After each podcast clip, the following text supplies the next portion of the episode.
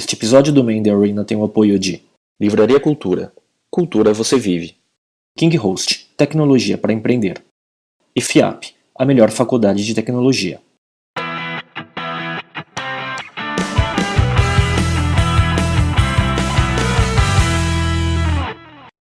Olá, amigos. Esse é o Main The Arena, videocast sobre empreendedorismo e cultura digital.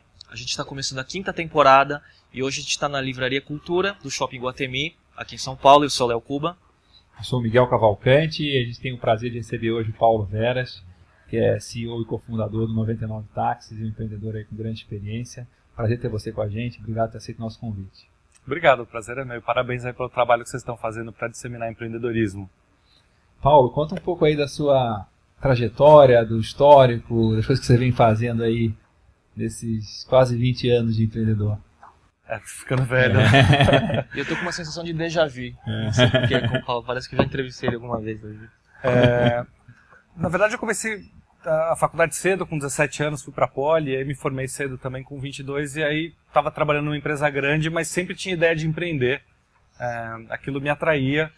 E aí foi bem na época que estava saindo a internet no Brasil. Então, é, em paralelo, nas horas vagas, aquele famoso da meia-noite às seis, uhum. no final de semana, ficava olhando coisas de internet. E aí uh, acabei criando com quatro, com três amigos, na verdade, éramos quatro fundadores, a Tesla, que foi uma das primeiras empresas de desenvolvimento de sites do Brasil. E aí, em paralelo, a gente fez a mesma turma também, um site que chamava-se Guia SP, que foi o primeiro guia de cinema, restaurante. E com isso a gente pegou um pouco de experiência para aprender a desenvolver sites e aí passou a fornecer esse serviço para outras empresas. Então, é, foi uma experiência super legal. A gente era todo mundo muito jovem, sem experiência de, de negócios, e aí a gente foi é, começando, foi aprendendo. E aí pegou aquela fase da bolha da internet, lá para 98, 99, que no começo a gente não conseguia nem contratar estagiário, ninguém sabia, de, ninguém queria saber de internet. Lá para 98, 99, todo mundo queria contratar nossos funcionários, porque todo mundo queria fazer alguma coisa de internet e não tinha muita gente com experiência. Então foi uma, uma fase muito rica, muito aprendizado. Em 2000 a gente vendeu o Guia SP, é, vender um pedaço da Tesla para um banco, para o JP Morgan na época, e aí eu saí e fui fazer um MBA fora. É, fiquei um ano na França, no INSEAD. Um, e aí depois voltei para o Brasil, aí acabei indo parar na Endeavor, que é uma ONG que apoia empreendedorismo, fiquei lá quatro anos e meio. É, saí de lá, fui para o conselho de administração faz cinco anos, e de lá para cá fiz outras quatro startups digitais em, em setores diferentes. Uma produtora de vídeo, é, um programa de fidelidade digital, uh, um site de compras coletivas, chamava-se Imperdível, uh, e agora o último empreendimento é o 99 Táxis. E o que que, em quase 20 anos é empreendendo, né? O que que você vê que mudou no ecossistema de lá atrás, quando ninguém empreendia e não era modismo como hoje, para hoje que tem tantas ferramentas e parece que está mais fácil, mas para executar é difícil do mesmo jeito, né? É verdade. Na verdade, ter sucesso sempre dá muito trabalho é, muda um pouco o porquê. O pessoal às vezes é, romantiza um pouco que nos Estados Unidos, pô, se eu tivesse lá eu teria dado super certo, mas aqui no Brasil não dá. É, lá também tem um monte de gente tentando e tem poucos que chegam lá, né? Então acho que é importante ter isso em perspectiva. Mas acho que os desafios mudaram. É, o, o, mercado melhorou. É, hoje é mais fácil fazer várias coisas. É, a parte de tecnologia, principalmente, né, virou um Lego. Você tem você pluga um monte de soluções prontas de pagamento, de hospedagem, de balanceamento de carga, de banco de dados. Então, naquela época você precisava fazer muita coisa na mão que hoje você já tem pronto, quase que de prateleira, né? Então, acho que o ambiente está mais fácil para o empreendedor começar um negócio. Uh, mas, por outro lado, naquela época ninguém muito queria começar um negócio. Era, só começava um negócio em geral, quem não conseguiu emprego. Né? O, o, plano A de todo mundo era trabalhar num banco, numa consultoria, ganhar um bom salário, ter uma estabilidade. É, e, e, aí o plano C ou D era empreender. É, hoje em dia é o contrário. Né? Hoje em dia você vê que pô, a sociedade mudou tanto que hoje em dia você vê muita gente com boa formação, com gás, jovem, e a primeira opção é empreender. E, e a pessoa acredita que aquilo é um caminho mais legal de vida, que ela vai se realizar mais, é, que ela vai ter mais espaço para crescer e tal. Então, então mudou completamente o contexto. Antigamente ninguém queria empreender, hoje em dia empreender está na moda. Antigamente você tinha menos ferramenta e hoje em dia você tem muita coisa à disposição. Você foi, você foi diretor geral do Endeavor por quatro anos e acredito que o Endeavor tem uma participação muito importante nesse desenvolvimento do ecossistema e tudo. Conta um pouco mais do que, que você fazia no Endeavor, o que foi o início do Endeavor. Conta um pouco dessa experiência, que eu acho uma das coisas bacanas aí do início do empreendedorismo no Brasil, pelo menos digital, assim, né? Legal. Bom, a Endeavor foi criada em 2000 com a ideia de que para o país se desenvolver precisava de empreendedores inovadores, que pensassem grande, que tivessem sonhos grandes e ambição de construir. Uh, isso não era muito o contexto do Brasil. Né? Uh, historicamente, o Brasil tem uh, alguns empresários, as empresas duram muito tempo e tem muito pouca transição. Né? Não tinha muita nova empresa aparecendo. E a Endeavor surgiu, não, é, não só no Brasil, mas em outros países, com essa crença de que mais gente empreendendo com negócios inovadores, com potencial de crescimento, são o que empurram o país para frente. Então, hoje isso é meio conhecimento comum, que a economia ela é impulsionada por empreendedores inovadores, ambiciosos. Naquela época, não. Então, é, era muito difícil. Era muito difícil, na verdade, convencer as pessoas de que precisava de uma ONG para apoiar empreendedor. Porque o pessoal fala assim, não, como assim ONG para dar dinheiro para empresário? É, você vai ajudar justamente quem não precisa. E, na verdade, a Endeavor nunca deu dinheiro para as empresas, ela dá muito conselho, ela dá orientação, ela, ela junta as pessoas numa rede para trocar experiências. E criou uma comunidade de empreendedores já com essa cabeça mais aberta, mais moderna, é, e, e, aí isso acabou transformando o país. Né? No, no, começo da Endeavor não tinha nada de empreendedorismo na imprensa, é, não tinha muitas matérias sobre isso nas faculdades, e as pessoas não queriam empreender. E isso gerava aquele ciclo vicioso onde você acabava não tendo coisas novas interessantes nascendo. Você foi bater, bater na porta de jornais, revistas, para vender a ideia de empreendedorismo como pauta, como assunto? É verdade. E, e, ninguém se interessava, porque só assim, pô, a sociedade só quer saber de empresa grande. Não tem a menor graça ficar falando de um moleque que inventou um produto novo e quer lançar no mercado. E era a realidade da sociedade isso em 2004, quando eu comecei na Endeavor. Mas quando eu saí em 2008, já tinha mudado muito. Já tinha várias revistas dedicadas ao empreendedorismo, vários eh, jornais, TVs, começaram a cobrir, começaram a incluir na pauta. E a sociedade gostou. A sociedade gostou de ver essas histórias, gostou de entender o papel social do empreendedor. Então eu acho que foi um início de uma grande virada e o que a gente está vivendo, esse boom de empreendedorismo no Brasil de hoje, se deve em boa parte ao trabalho que a Endeavor fez. E é engraçado que faz só 10 anos, né, de 2004 para cá, e, e, evoluiu tudo muito rápido, né? Hoje, se você fala em empreendedorismo, não, mas, pô, hoje é moda, hoje tem tanta coisa, mas 10 anos atrás não era assim, né? Era o contrário. Agora, é, é difícil ter perspectiva, né? É... Agora é fácil olhar para trás e falar, nossa, como mudou tanto em 10 anos. Hoje a gente está ficando velho. É, hoje a gente está ficando velho. Agora, falando do, do, teu negócio hoje, né? Você então é cofundador e CEO da 99 Táxis, que está nesse mercado bombando de aplicativos para táxi, que surgiu e cresceu tão rápido, né? Que lembra um pouco a gente da onda de compras coletivas, né? Estava falando do paralelo e você também estava com uma empresa imperdível na época que estava num segmento em rápida expansão.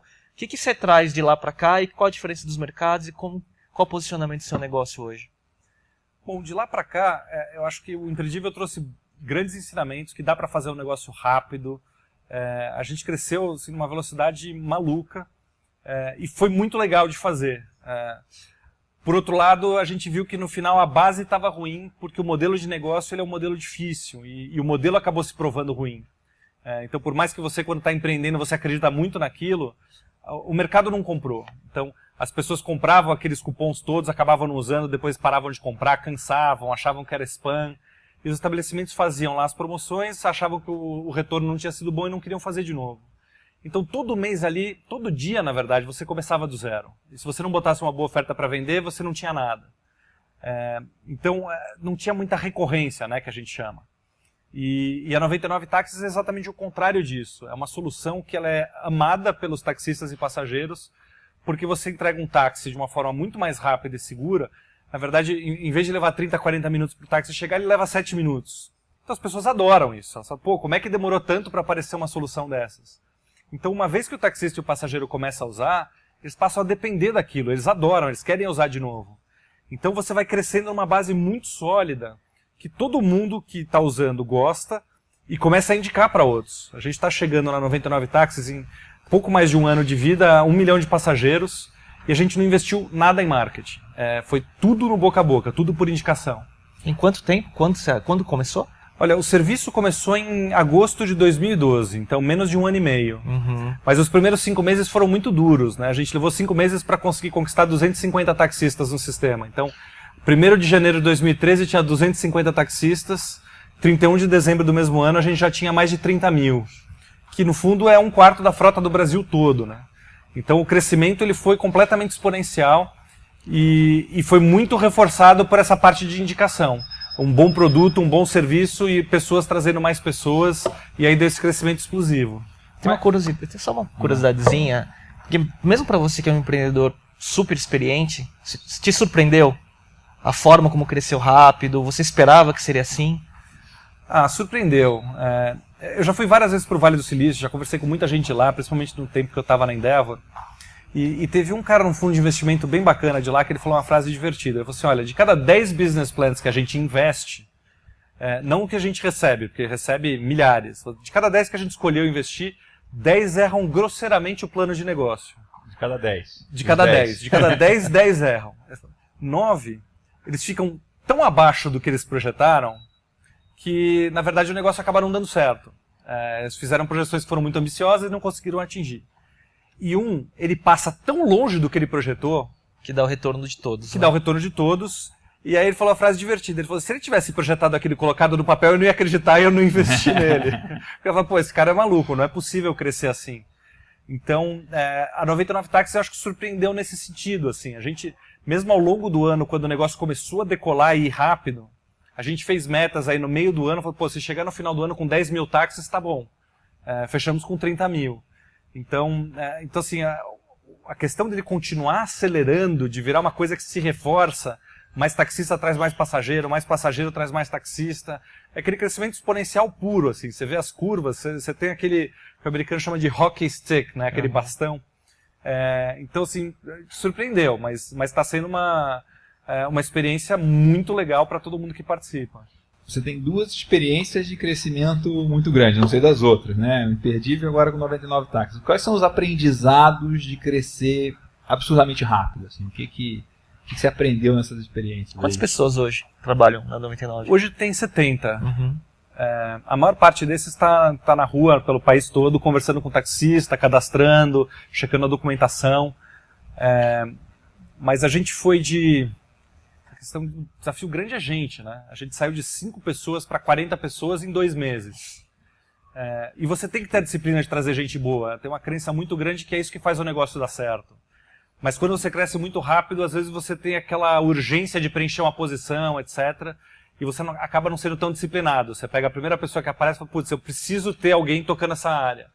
E isso é um problema, isso é um tiro no pé, que aí acaba que você, você sacrifica aquele crescimento rápido. Você vai construindo um castelinho numa base que não é sólida. Né? Fora então, cultura, né? Fora implementar uma cultura. Fora implementar uma cultura, porque numa empresa que cresce nessa taxa, você tem a cultura dos fundadores, que sempre é muito forte, né? Em qualquer startup, a cultura dos fundadores ela é muito prevalente.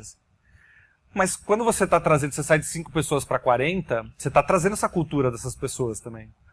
Então você tem que ter um filtro muito bom, porque se tem uma pessoa que tem uma cultura muito diferente, você estraga a cultura que você quer criar. Então, são coisas que, que parecem que são sutis ou que só vão fazer diferença lá na frente, mas elas fazem diferença muito no começo. Sim. Então, quando você traz um time que tem a cultura certa, um time engajado, um time jovem, lá na 99 a média de idade é, 90, é 99 anos, é 26 anos.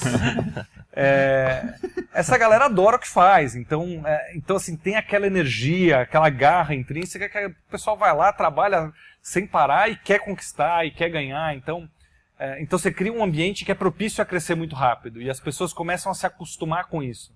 É, a barra sobe pacas e, e todo mundo se estica para conseguir esticar, para conseguir entregar naquela barra alta e, e, as pessoas veem que elas conseguem. E isso começa a dar uma endorfina ali que a pessoa, pô, eu não sabia que eu conseguia fazer tudo isso, então agora eu quero mais. Então eu acho que é isso. No fundo é um time enxuto, mas que cresce muito rápido e todo mundo tem que crescer junto, senão, é, senão o negócio começa a sofrer e não cresce mais. Que, como é que você descreveria a cultura que você quer que a 99 Táxis tenha? É uma cultura assim, de muito foco no resultado, de ética, de, de, valorizar relacionamento. A gente tem um negócio de serviço, tem taxistas, tem passageiros. A gente tem que cuidar muito bem para que as pessoas respeitem esse, esse mercado, né? Então, por exemplo, a gente suspende passageiros que cancelam muita corrida, a gente suspende taxistas que cancelam muita corrida, se ele falar que vai buscar o passageiro e não vai. Porque a gente tem que ir educando as pessoas que a gente quer que todo mundo tenha um comprometimento. E isso vale o mesmo para o nosso time. Então, é, hoje em dia você não tem mais espaço para você ter valores dentro da empresa de uma forma e dos seus clientes para outra forma. Não existe. Você tem uma transparência que é total. O que você fala para os seus funcionários, é, os taxistas ficam sabendo, os passageiros ficam sabendo. Então, a empresa acaba virando um, um ecossistema que é um só. Então não dá para você ter um discurso e fazer outra coisa na prática, porque todo mundo vê isso na hora. E as pessoas começam a postar no Facebook, as pessoas começam a reclamar com razão. Então essa transparência te, te força a, a ser muito genuíno, muito legítimo nos valores. Então a gente acredita muito na ética, a gente acredita muito em, trabalhar duro. É, não dá para construir nada sem muito trabalho, é, mesmo crescendo rápido, assim, você não pega carona, as coisas não acontecem por mágica, elas acontecem com resultado de muito, muito trabalho.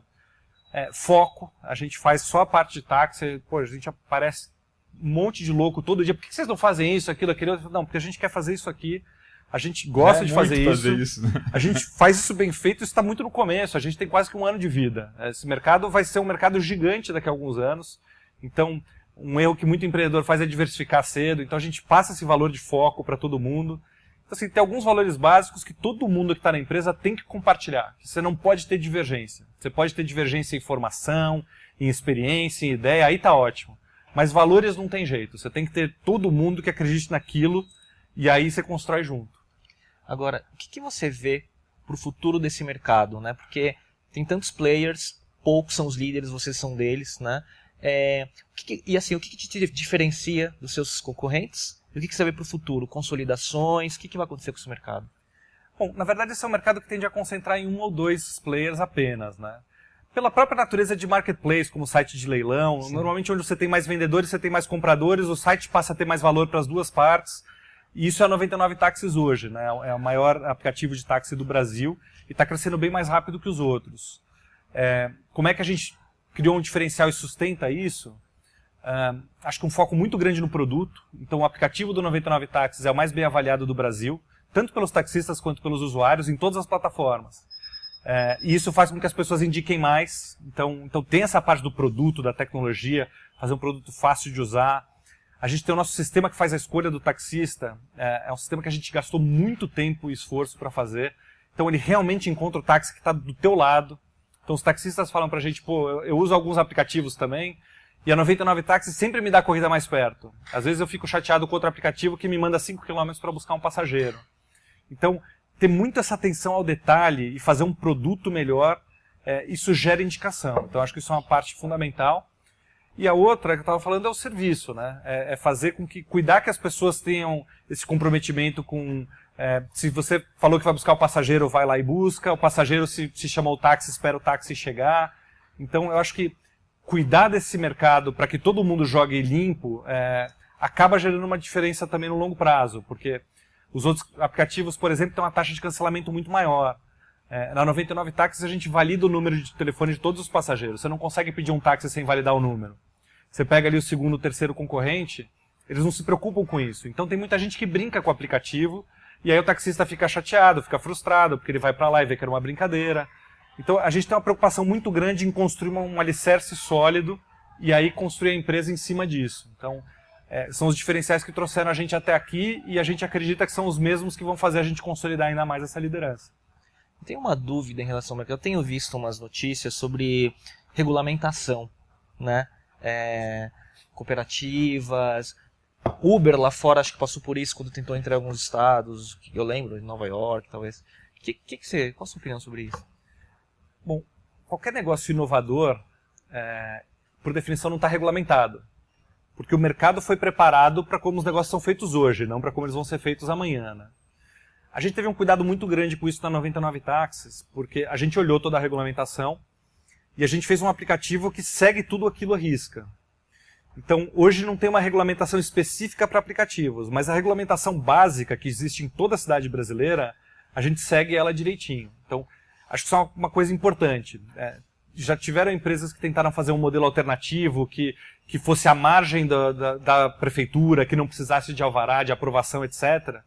E essas empresas fecharam, porque a prefeitura foi lá, multou, é, reteve, reteve os carros, etc. Então, a gente tomou um cuidado muito grande de seguir a regulamentação atual. E se andando para frente a regulamentação mudar, evoluir, etc., eu acho que isso faz parte de, de qualquer negócio.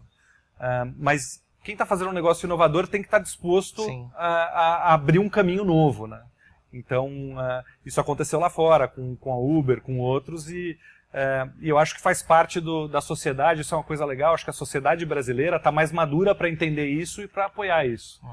É. Mas qualquer modelo de negócio é, de marketplace, o que você muda a forma como um canal trabalha, acho que passa por isso, não só no seu segmento. Né? Sem dúvida. É, sem e, dúvida. E como se é uma coisa que traz uma eficiência muito grande, é, geralmente tem alguém ganhando com a ineficiência. Né? Então, é verdade, Mas, mas no Brasil, olha, eu vou te falar, a gente ficou surpreso como isso foi bem recebido por todas as prefeituras, que são órgãos públicos. É, então eles estão muito mais, é, assim, são mais lentos, obviamente, do que empreendedores estão indo super rápido, é, mas receberam a gente super bem. Eu vou dar um exemplo contrário. É, na França, tem aplicativos também como 99 táxis para chamar táxi. E aí os sindicatos de taxistas, etc., começaram um movimento contra isso. Uh, e aí o que aconteceu? O governo colocou uma nova regulamentação que qualquer aplicativo não pode atender, é proibido o aplicativo atender em menos de 15 minutos. Então, já que o sistema todo é ineficiente, Você coloca um pedágio. então vamos injetar essa ineficiência também no aplicativo e aí nivela todo mundo Nossa. por aqui. Então, é, isso foi uma coisa que, por exemplo, quando a gente começou no Brasil, a gente não fazia a menor ideia do que, que podia acontecer. E foi exatamente o contrário. A gente viu que as prefeituras todas encararam isso, pô, está mudando, está melhorando a vida do passageiro, melhorando a vida do taxista, melhorando o transporte urbano. Então, nosso papel é ajudar. Então, várias delas falam assim: a gente não regulamentou ainda e vai fazer, mas a gente está esperando para ver como evolui. E a gente está muito feliz com como está evoluindo, Aham. porque está melhorando para todo mundo. Legal.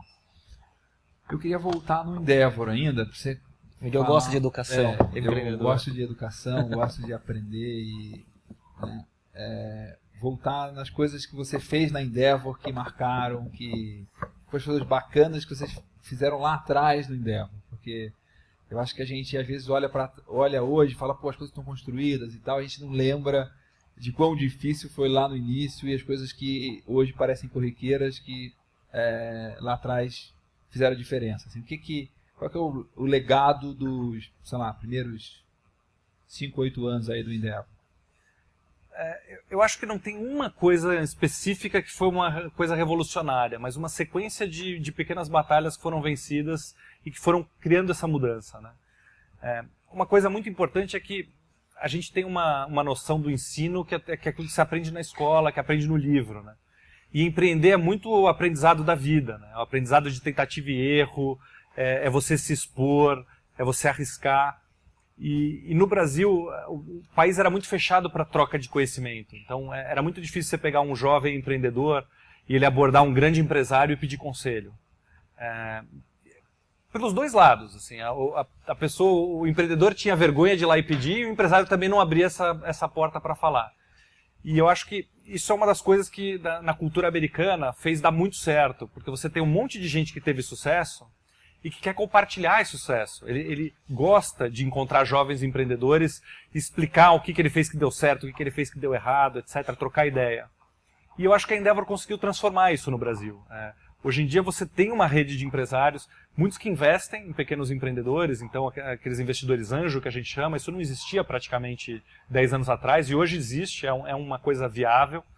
É, os empreendedores vão buscar, buscam apoio entre si, rede de contatos, etc. Então, eles têm uma, um preparo melhor para empreender. Eu acho que isso é uma coisa importante. Acho que uma outra coisa importante foi a sociedade valorizar mais o papel do empreendedor. É, porque antigamente o, o empresário era aquele cara da novela que faz tudo errado, sacaneia todo mundo, rouba, atrai, etc. E, e eu acho que isso na, na cultura brasileira ficou um pouco é, enraizado. É, que, que o empresário é um cara do mal. É, e, e nas culturas que, dos países mais evoluídos, né? é, em geral, o empresário é visto como um cara que é um motor de desenvolvimento, é um cara que gera emprego, que gera avanço e tal. E, e antes do cara virar empresário, ele tem que ser empreendedor, ele tem que começar uma coisa pequena e tal. Então, é, acho que mudar essa mentalidade da sociedade e também mostrar para os jovens que empreender é um caminho legal, é uma, é, é uma jornada riquíssima de vida. Acho que foram coisas importantes. Então hoje você tem uma parcela grande da população que é, que é bem formada, que tem recurso, que tem educação e que quer empreender, que, é, que fala assim, pô, o que eu quero da minha vida é empreender, é criar uma, uma empresa e tal. E, e talvez por fim é, separar um pouco a questão de tipos de empreendedor, né? Que também tinha um empreendedor que é aquele empreendedor por necessidade, que ele, que ele é, é subsistência o modo dele, ele quer pagar as contas. E a gente divulgou muito que, pô, tem aquele empreendedorismo por oportunidade, que é você... De alto impacto, não, né? Que é o de impacto, exatamente. É você falar, pô, dá pra fazer uma coisa gigante aqui, eu vou correr atrás, eu vou descobrir como faz e tal. Então, então promover esse tipo de empreendedorismo, que é, no fundo, o que avança a sociedade, acho que foi um papel super importante da Endeavor e as pessoas entenderam isso. Então hoje as faculdades falam disso, tem cursos sobre isso e as pessoas se interessam. Paulo, a gente está chegando aí no final do, do episódio, assim, pô, se fosse falar das, eu não sei dezenas, né, mas de tantos empreendimentos que você participou, a gente levaria uns 10 episódios, mas como a gente está na, na Livraria Cultura, acho que seria legal é, pedir para você dicas de do que, que você consome de literatura sobre empreendedorismo, ou que dica que você gostaria de dar de conteúdo, é, e o que, que você quer deixar de lição para o pessoal que está empreendendo aí e assistindo a gente? Legal. Bom, eu acho que empreendedor é um cara que tem que estar tá sempre aberto a aprender e tem que estar tá evoluindo muito, né? Porque o mundo hoje evolui muito rápido. Então, o empreendedor que não quer aprender é melhor ele fazer outra coisa. É, acho que tem referências de outras pessoas, tem que olhar histórias e tal, mas tem vários livros que, que eu acho que são boas bases, assim. Eu gosto muito do Lean Startup, que é um livro que, que fala dessa forma moderna de empreender, é, com um pouco menos de planejamento de longo prazo e muito teste, muita agilidade.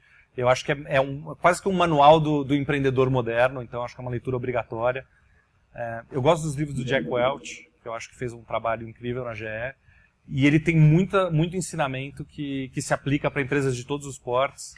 É, gosto muito também do Sonho Grande, que, que é um livro que é, tem vários princípios que, que eu acho que são universais e que também quando, quando criaram esses princípios, o pessoal achava que não fazia muito sentido, etc. E agora os criadores desses princípios são um dos maiores empresários do mundo. Então, é, acho que se tivesse que recomendar três livros, ficaria com o Winning, do Jack Welch, O Sonho Grande e o Lean Startup. Só um detalhe do Sonho Grande, ele é tão bem escrito assim, né? Um romance quase, né? Da história dos, dos É verdade, é, é divertido de ler, mas tá, é tem, agradável. é A Cris fez um trabalho de, super de, bom, de é. conteúdo e de lições, né? É. Quem conseguir aproveitar aquilo tem muito mais chance de dar certo.